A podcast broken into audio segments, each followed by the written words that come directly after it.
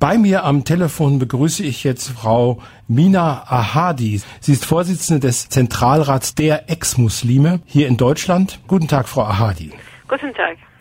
Es gibt diesen Zentralrat ja in verschiedenen Ländern, inzwischen auch in der Schweiz und in Österreich habe ich gesehen. Äh, was hat Sie denn bewogen, aus dem Islam auszutreten? Denn es ist ja eine Organisation für Menschen, die früher Muslims waren und dann das nicht mehr sein wollten. Ich komme selbst aus dem Iran und wir kommen von verschiedenen sogenannten islamischen Ländern und wir ja. leben in Europa, zum Beispiel in Deutschland oder in der Schweiz oder andere europäische Länder. Die Sache ist, dass zum Beispiel im Iran oder Afghanistan oder Sudan und andere islamische Länder, es gibt immer wieder diese Tendenz, dass die Menschen austreten und sie sind nicht mehr Muslim oder Atheisten zum Beispiel sind sehr viele. Mhm. Aber wir könnten nicht zum Beispiel im Iran erklären, wir sind nicht mehr Muslim. Das ist gefährlich. Manchmal man kann auch in Gefängnis landen oder Todesstrafe bekommen. In europäischen Ländern sollte ganz normal sein, und ich bin schon selbst lange nicht mehr Muslim. Äh, also ich habe in Deutschland mit einigen anderen Organisationen oder Leute darüber gesprochen, dass wir möchten äh, eine öffentliche politische Arbeit machen und wir möchten schon erklären, wir sind nicht mehr Muslim, weil es gibt sehr viele Probleme auch in Deutschland. Und das war eine politische und auch kritische Auseinandersetzung mit einem Problem, die existiert in Deutschland und in anderen Ländern, nämlich aus meiner Sicht, es gibt islamische, religiöse, fanatische Organisationen oder politische Islam, die versucht auch in Deutschland ein bisschen politische Aufmerksamkeit gewinnen oder irgendwie Macht gewinnen in Deutschland. Und wir haben gesehen, also zum Beispiel deutsche Regierung arbeitet mit diesen islamischen Organisationen und in Deutschland haben wir auch genug Probleme gesehen oder bekommen und deswegen haben wir gedacht, wir machen ein Front gegen Einmischung von religiösen und fanatischen und islamischen Organisationen in unser Alltagleben auch in Europa. Sind Sie denn früher religiös erzogen worden zu Hause?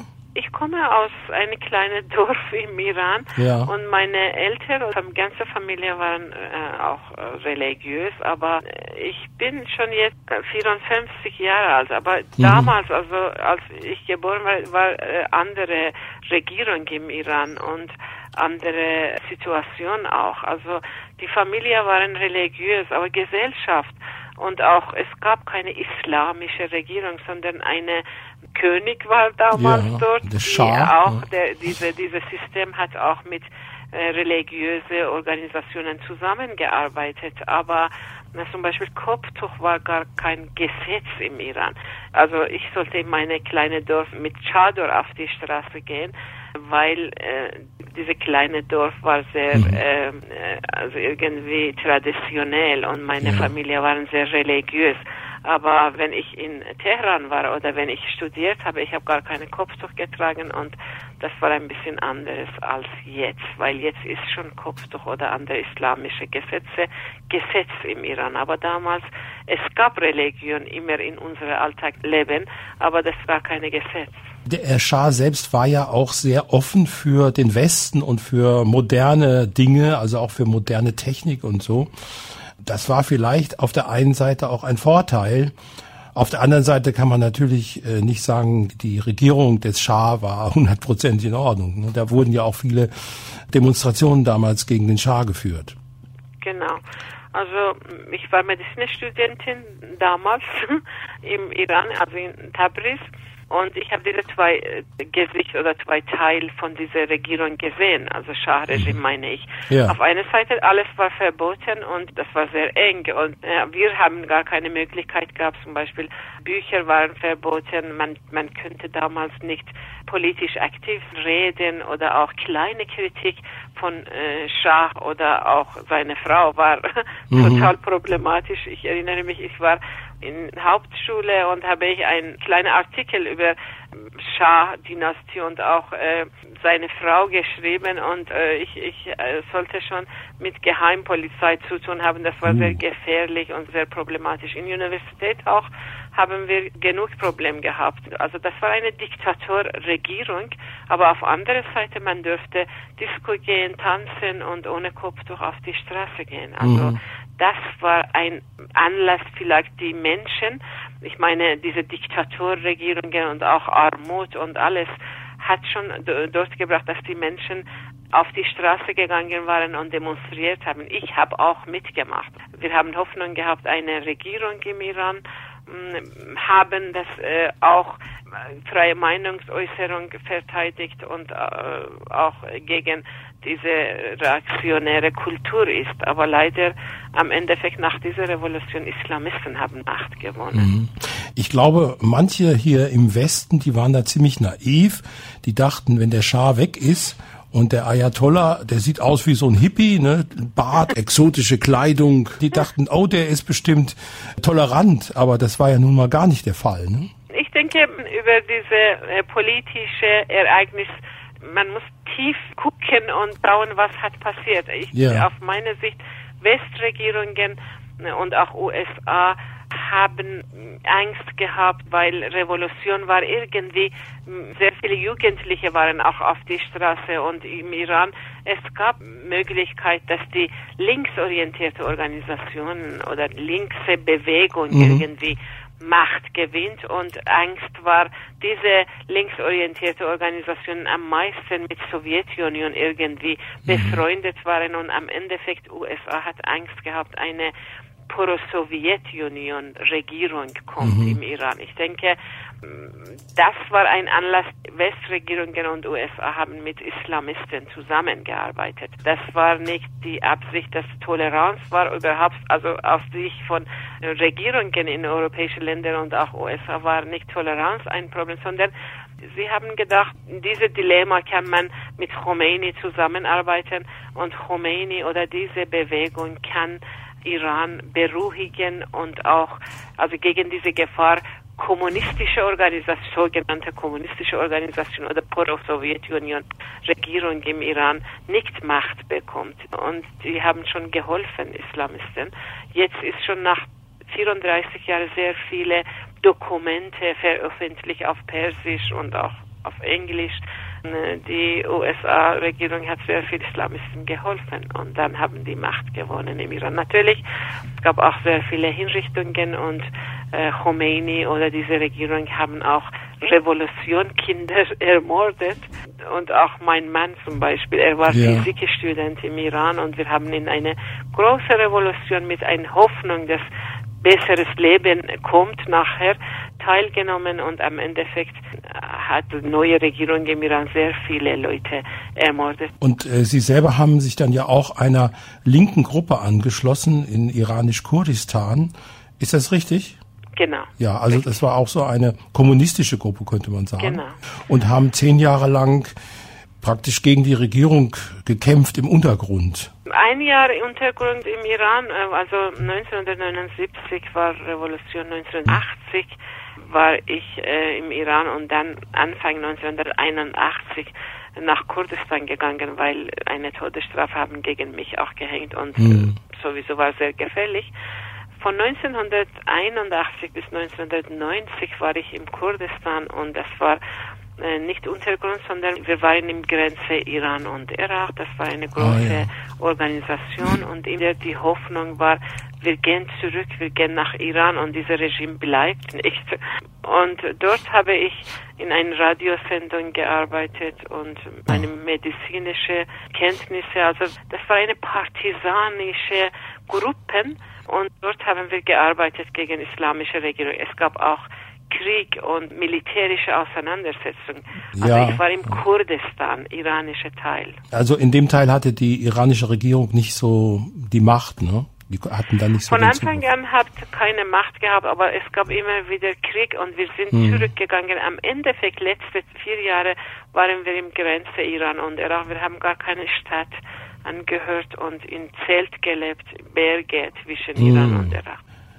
Für was tritt denn der Zentralrat der Ex-Muslime ein? Sind Sie für die Glaubensfreiheit? Also sind Sie dafür, dass auch andere Religionen die Freiheit haben, hier ihren Glauben zu praktizieren? Ja, natürlich. Also ich muss schon erklären, Religion äh, oder alle Religionen gehören Vergangenheit. Und ich denke, Menschen allgemein können ohne Religion besser leben. Das ist schon ein Problem, weil man denkt oder Religionen versuchen erklären, es gibt einen Gott und hat einige Gesetze geschrieben. Besonders im Islam ist so, man muss alles, was man tut, über eine Regel, die äh, zum Beispiel vor mhm. tausend Jahren eine hat geschrieben, man muss schon sich auf diese Regel halten. Aber mhm. ich denke, unsere Kampf oder unsere Auseinandersetzung, unser politisches Engagement ist nicht nur eine Aufklärungsarbeit, dass die Menschen ohne Religion besser leben können, sondern wir leben in einer Welt, die seit 40 Jahren oder äh, also nach Revolution im Iran irgendwie, eine politische Islam ist sehr aktiv, hat in einige Länder Macht gewonnen und versucht auch in europäischen Ländern zum Beispiel sich einmischen in Alltagleben. Ein Problem ist, dass zum Beispiel in Deutschland Muslim sein jetzt ist sehr, sehr wichtiges Thema. Vorher mhm. war nicht so, aber seit 20, 30 Jahren, man hört immer wieder, Muslime denken, so Muslime sind, so Muslime sind beleidigt, islamische Organisationen möchten das. Hier wird ein Moschee gebaut, dort wird über, über Kopftuch gesprochen. Die Frage ist das, wieso? Wieso ist Islam so wichtig geworden? Wieso ist Muslim sein so wichtig? Und die Antwort ist nicht das, dass die Muslims versuchen jetzt sich hier durchsetzen, sondern die Antwort ist, dass eine politische Movement, eine politische Bewegung, eine politische Islam versucht sich durchsetzen. Und das Problem ist das, oder Dilemma ist das, die, die deutsche Regierung oder europäische Regierungen versuchen mit diese islamische, fanatische, frauenfeindliche Organisationen zusammenarbeiten. Eine Sache vielleicht ist wichtig. Dieser politische Islam ist sehr aggressiv und brutal und mit äh, Mord und Hinrichtung oder Attentat und so sehr bekannt. Und vielleicht deutsche Regierung hat Angst und möchte beruhigen. Und auch auf andere Seite, ich denke, das ist eine äh, erniedrigende Sache, wenn, wenn gesagt wird, zum Beispiel alle Muslimen in Deutschland sind so, alle Muslimen möchten das, alle Muslimen sind beleidigt und die deutsche Regierung versucht mit Vertretern von diesen Muslimen, nämlich islamische Organisationen über Integration oder alles drum und dran sitzen und reden. Das finden wir nicht in Ordnung. Also ich denke, das ist falsch. Dieses Bild ist falsch. Muslim sein, ist nicht unsere Identität. Und die Moslems, die, also die Menschen aus dem Iran, aus dem Irak oder andere Länder sind auch Individuum und haben verschiedene Religionangehörigkeit, verschiedene Gefühle, verschiedene Wünsche. Und man kann nicht alle diese Menschen in einen Topf reinschmeißen, ein Etikett geben, nämlich Muslim sein und mit islamische Organisationen über Angelegenheit von diesen Menschen reden. Meine Antwort, das heißt, Zentralrat der Ex-Muslime ist nicht nur eine Aufklärungsorganisation, sondern ist eine politische Organisation, die versucht, gegen diese politische Zusammenarbeit mit Islamisten in Deutschland etwas machen.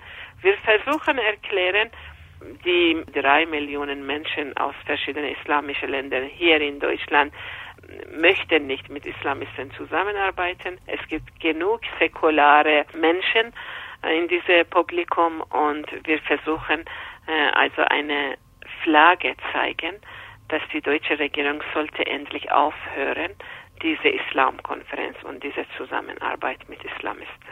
Ja, das Problem bei der Glaubensfreiheit ist, dass man dann also auch Leuten die Freiheit gibt, die wiederum die Glaubensfreiheit unterdrücken wollen. Ne? Die sagen, nur unser Weg ist der richtige. Da gibt es anscheinend einige Gruppen innerhalb des Islam, aber es sind ja längst nicht alle. Also es gibt ja auch viele, wie Sie schon sagten, die gar nicht religiös sind, die zwar aus arabischen Ländern kommen oder aus der Türkei oder die auch, äh, sagen wir mal, schon äh, sich als äh, Moslems bezeichnen würden, aber die, die, gehen vielleicht einmal im Jahr in die Moschee oder so, ne? Ja. Gibt's doch auch viele, ne? Genau. Also ich denke, hier ist Europa und es gibt einige demokratische Regeln. Zum Beispiel, jeder Mensch kann eine Religion haben und ausüben und auch religiöse Organisationen können schon, also es gibt einige Regeln, es gibt verschiedene Vereine oder Organisationen und jeder kann in ein Amt gehen und erklären, wir sind ein Verein und es gibt einige Regeln, man muss beachten und alles. Das Problem fängt an, wenn eine zum Beispiel, so wie ich gesagt habe, zum Beispiel, es gibt islamische Organisationen und die deutsche Regierung sagt, diese Organisationen vertreten drei Millionen Menschen, obwohl wir haben gar nichts in eine Wahl teilgenommen. Wir haben gar nichts gesagt, dass die unsere Vertreter sind. Das Problem ist das, wir leben in einer Welt, das, so wie ich gesagt habe, politischer Islam ist eine sehr wichtige Tendenz. Und allein deswegen, die sind auch jetzt in Deutschland so wichtig geworden. Und man muss alle diese Probleme sehen. Zentrale der Ex-Muslime denkt, jeder Individuum darf eine Religion haben und auch austreten. Und religiös äh, oder äh, Religion ist nicht Hauptidentität von Menschen. Äh, jede Organisation, auch religiöse Organisationen, können hier leben und weiterleben. Aber bei uns ist das so.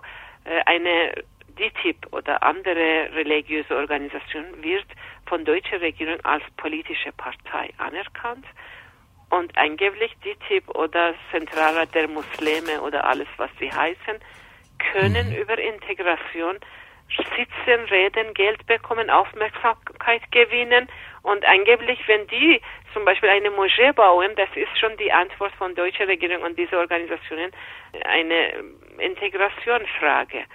Ja. Und das finden wir überhaupt nicht in Ordnung. Also alles läuft falsch und alles ist schon in eine Richtung, dass die Menschen hier noch mehr isoliert, noch mehr reaktionäre Kultur verteidigt, noch mehr frauenfeindliche Gesetze und Traditionen und noch mehr Isolation und auch Ausländer, Inländer, Muslim, nicht Muslim. Also das finden wir überhaupt nicht in Ordnung.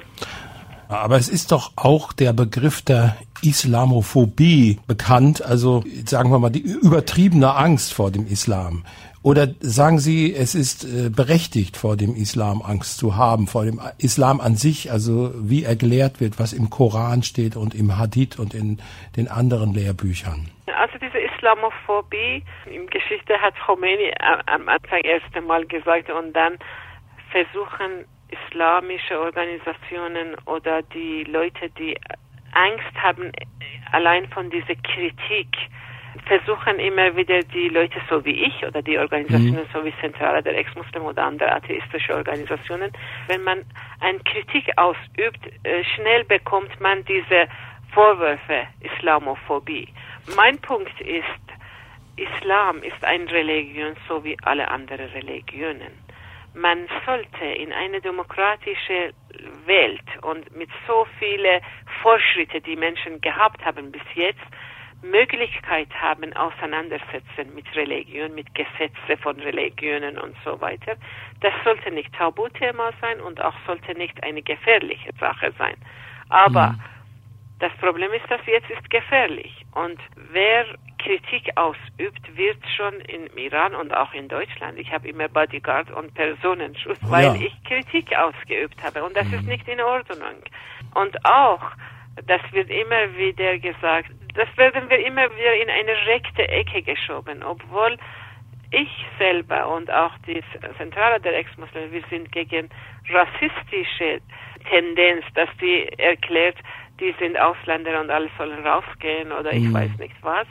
Ich denke aber, man kann in Ruhe sitzen und reden. Was wir verlangen, ist nicht viel. Wir verlangen eine kritische Auseinandersetzung mit Religionen und auch Islam.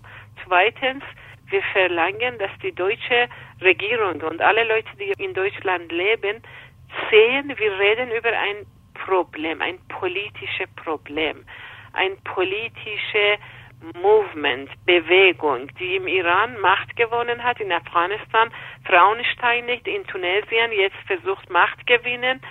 Und wir möchten das nicht. Also wir denken, man kann in einer säkularen Stadt besser leben, besonders Frauen. Und deswegen, wir versuchen, also dass die Leute aufmerksam äh, sein. Wir haben zu tun mit einer reaktionäre Bewegung, frauenfeindliche Bewegung, eine politische Islam. Und das sollte nicht unser Problem sein in Deutschland auch zum Beispiel. Das sollte nicht so laufen, dass ich eine Kritik äh, ausgeübt habe gegen Islam oder islamische Organisationen und darf nicht mit meinen Kindern ruhig leben in Deutschland. Es wird natürlich äh, die Islamophobie auch instrumentalisiert von nationalistischen Kräften und rassistischen Kräften. Ne? Die sagen dann, passt auf, die bösen äh, Moslems kommen, äh, die sollen alle raus hier. Ne? Das wird ja immer wieder gemacht. Man hat es ja auch in der Schweiz gesehen mit dieser Abstimmung gegen die äh, Moscheen. Ne? Es waren ja wohl hauptsächlich rechte Kräfte, die dort äh, den Erfolg erzielt haben wenn ein Problem da ist und wenn das System mitmacht oder sehr viele Eliten in europäischen Ländern, die sind schon aus Angst oder Multikulti-Geschichte oder mhm. Gedanken, mhm. haben alle irgendwie auf meine Sicht mitgemacht. Natürlich, wenn über ein Problem nicht gesprochen wird und jeden Tag im Alltag leben, Menschen haben zu tun, zum Beispiel mit diesen Problemen, dann äh, rechtsextremistische Organisationen oder rassistische Organisationen versuchen von diesem Problem, von dieser Wunde äh, ein Kapital vor sich also schlagen. Ich denke, wir haben zu tun mit rassistischen Organisationen, die versuchen von diesem Problem äh, die haben auch gesehen, Menschen sind aufmerksam. Zum Beispiel, wenn eine Moschee mhm. wird gebaut in eine ja. äh, Community, dann wird schon normale Menschen auf die Straße reden, wieso, wieso so viel Geld wird investiert hier, ja. wieso so viele Kopftuch, wieso, ich weiß nicht, irgendwie frauenfeindliche Kultur wird hier verteidigt und so weiter. Ja. Und auch in Schule Kinder mit Kopftuch oder auch die Diskussion zum Beispiel, wenn man eine Kritik hat gegen Islam oder andere Religionen, wird bedroht. Ich meine, wir haben ein Problem. Und wenn wir über dieses Problem nicht reden, schweigen oder wenn wir versuchen mit diesem äh, zum Beispiel Argument, hier wird Moschee gebaut und Menschen werden integriert, aber in laufender Zeit, nach zehn Jahren, man kann schon sehen, die Kinder werden radikalisiert. Und sehr viele Organisationen äh, versuchen, auch deutsche Kinder auf diese Richtung bringen, dann man muss über diese Wunde reden, man muss einen Ausweg finden und wenn das ist nicht der Fall, dann kommen diese ähm, rassistische Organisationen und versuchen mit Zeigefinger zu zeigen, hier ist ein hm. Problem und die müssen mhm. raus. Ja. Die sind Ausländer. Das Problem ist, dass die sind Ausländer und sie bringen mit sich diese Probleme. Das finde ich, oder mhm. Zentrale der Ex-Muslime finden überhaupt nicht in Ordnung. Aber ich denke, man muss äh, genau Distanz haben mit diesen rechtsextremistischen Organisationen. Aber auf andere Seite, ich finde auch, wenn eine Angela Merkel oder CDU oder SPD äh, alle Ausländer von so, sogenannten islamischen Ländern ein Etikett gibt, die sind Moslem und ein Mann, eine Fanatiker, die kommt und sagt, Frauen sind halbe Menschen, als mhm. Vertreter anerkannt, das ist auch eine umgekehrte Rassismus. Und das findet mhm. das auch nicht in Ordnung. Verstehen Sie, was ich meine? Nicht so ganz. Was meinen Sie mit umgekehrter Rassismus? Umgekehrter Rassismus ist das, äh, ich bekomme als äh, eine Iranerin ein Etikett, angeblich ich bin Muslim. Ach so. Mhm. Und umgekehrter Rassismus ist das, angeblich Zentraler der Muslime ist Vertreter von meiner Seite und meine Kinder und geht dort und sitzt mit Schäuble oder andere. Also die Regierung redet mit diesen Organisationen über Angelegenheit von meinen Kindern, die in Deutschland geboren sind und mhm. überhaupt sich nicht als Muslim kennen und sie fühlen sich als Deutsche hier.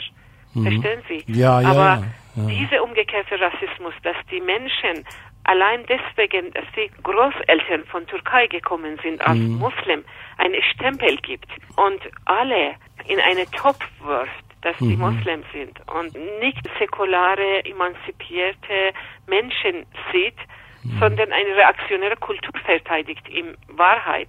Das ist auch eine umgekehrte Rassismus und das mhm. finde ich nicht in Ordnung.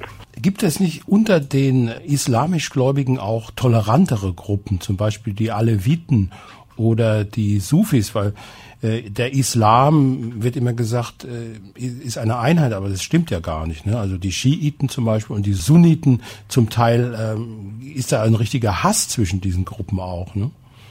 Die sind ja gar nicht unbedingt alle so einig in ihren Glaubensdingen. Ja, natürlich, es gibt verschiedene Richtungen, aber man muss immer wieder sehen, seit 30, mehr als 30 Jahre ist eine politische Sache und Sunniten haben sehr, sehr reaktionäre Gruppen.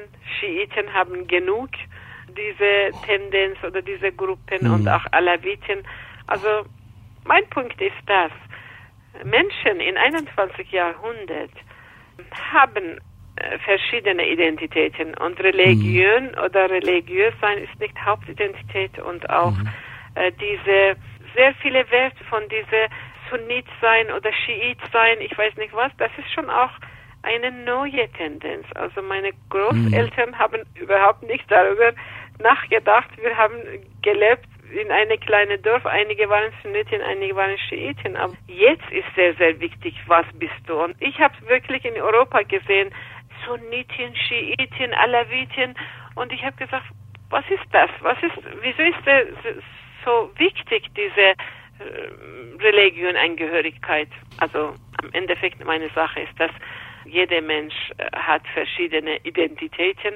Religion ist ein Teil und das sollte nicht sehr wichtig sein. Wir sind alle Menschen. Wir möchten hier frei leben. Besonders Frauen möchten frei leben, genießen, was in europäischen Ländern Frauen mit sehr viel Kampf und sehr viel Mühe bekommen haben.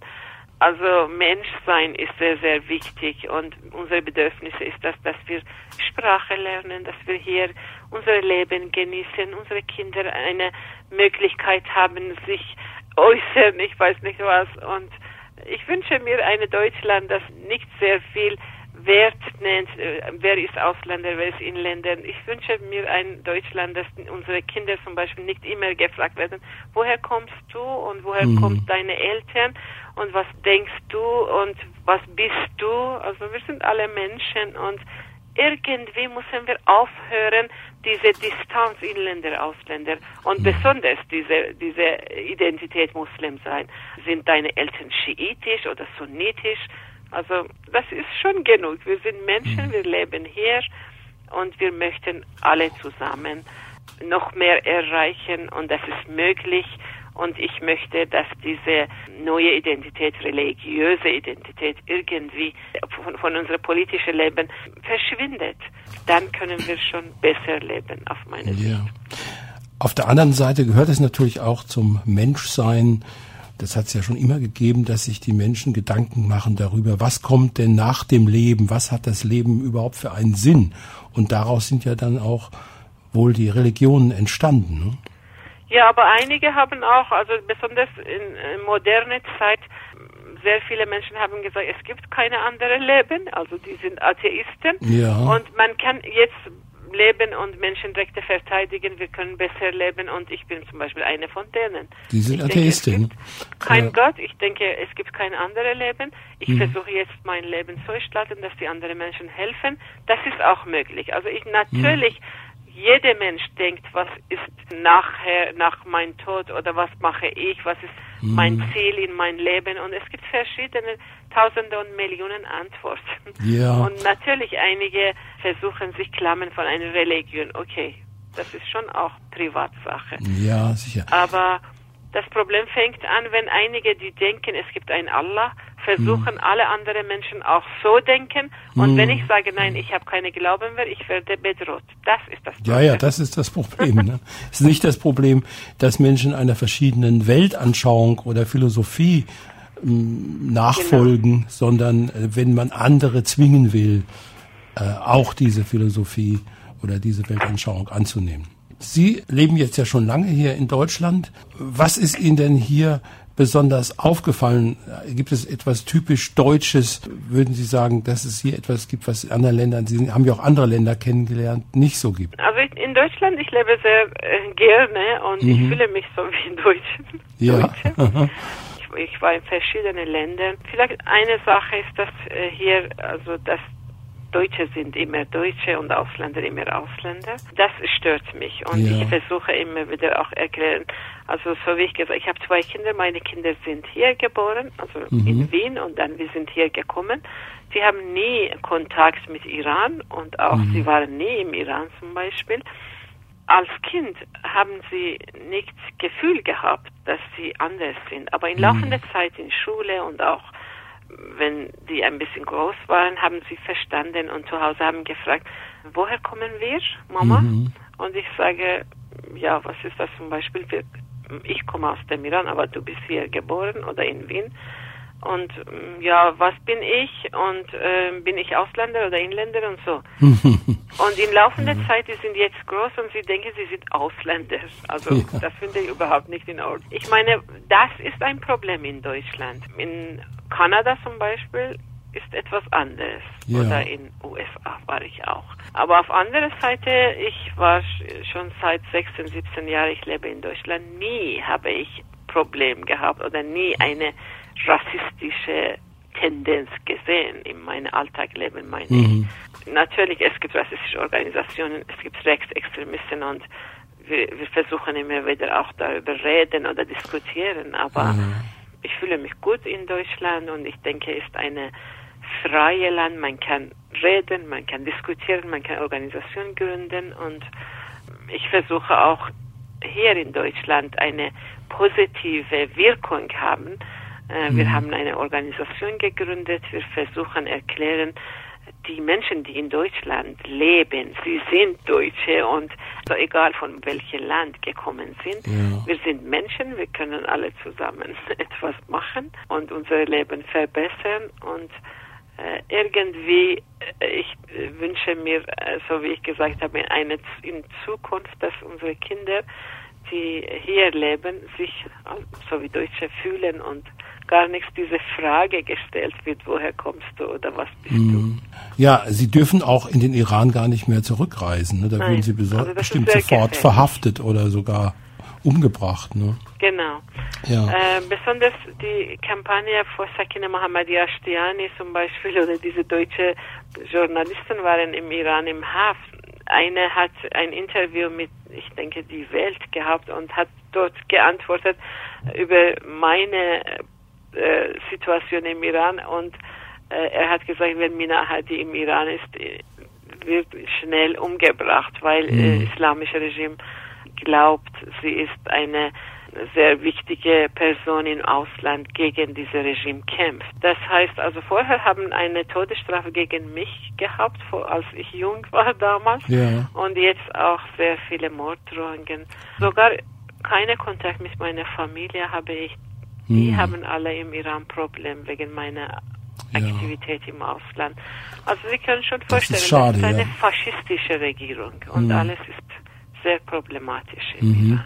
Und sie sind jetzt dauernd unter Polizeischutz. Das ist ja auch eine Einschränkung. Ne? Sie können sich also nicht frei bewegen hier, weil sie auch Angst haben müssen, dass da irgendjemand äh, ihnen Böses will.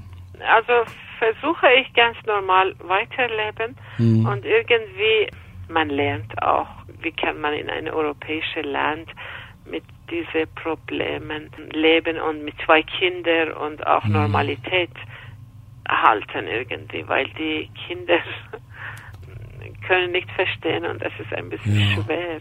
Ja. Äh, deswegen versuche ich ganz normal leben, aber wenn ich äh, öffentliche Veranstaltungen teilnehme oder so ähm, irgendwo Rede halten muss, ich habe immer Personenschutz und Polizei ist da, aber sonst versuche ich, wenn ich mit meinen Kindern Schwimmbad gehe zum Beispiel, Ja. ohne Personenschutz so Ja, etwas ja, machen. ja. Aber alles ist ein bisschen problematisch, man muss immer Mhm. wieder aufpassen. Vielen Dank äh, für dieses Gespräch, äh, Frau Ahadi. Dankeschön. Ich äh, wünsche Ihnen, dass Sie irgendwann doch wieder in den Iran zurückkehren können. Ja, ich wünsche mir auch. Dass Sie Danke. Ihre Familie noch mal sehen. Hm? Dankeschön, tschüss. Tschüss.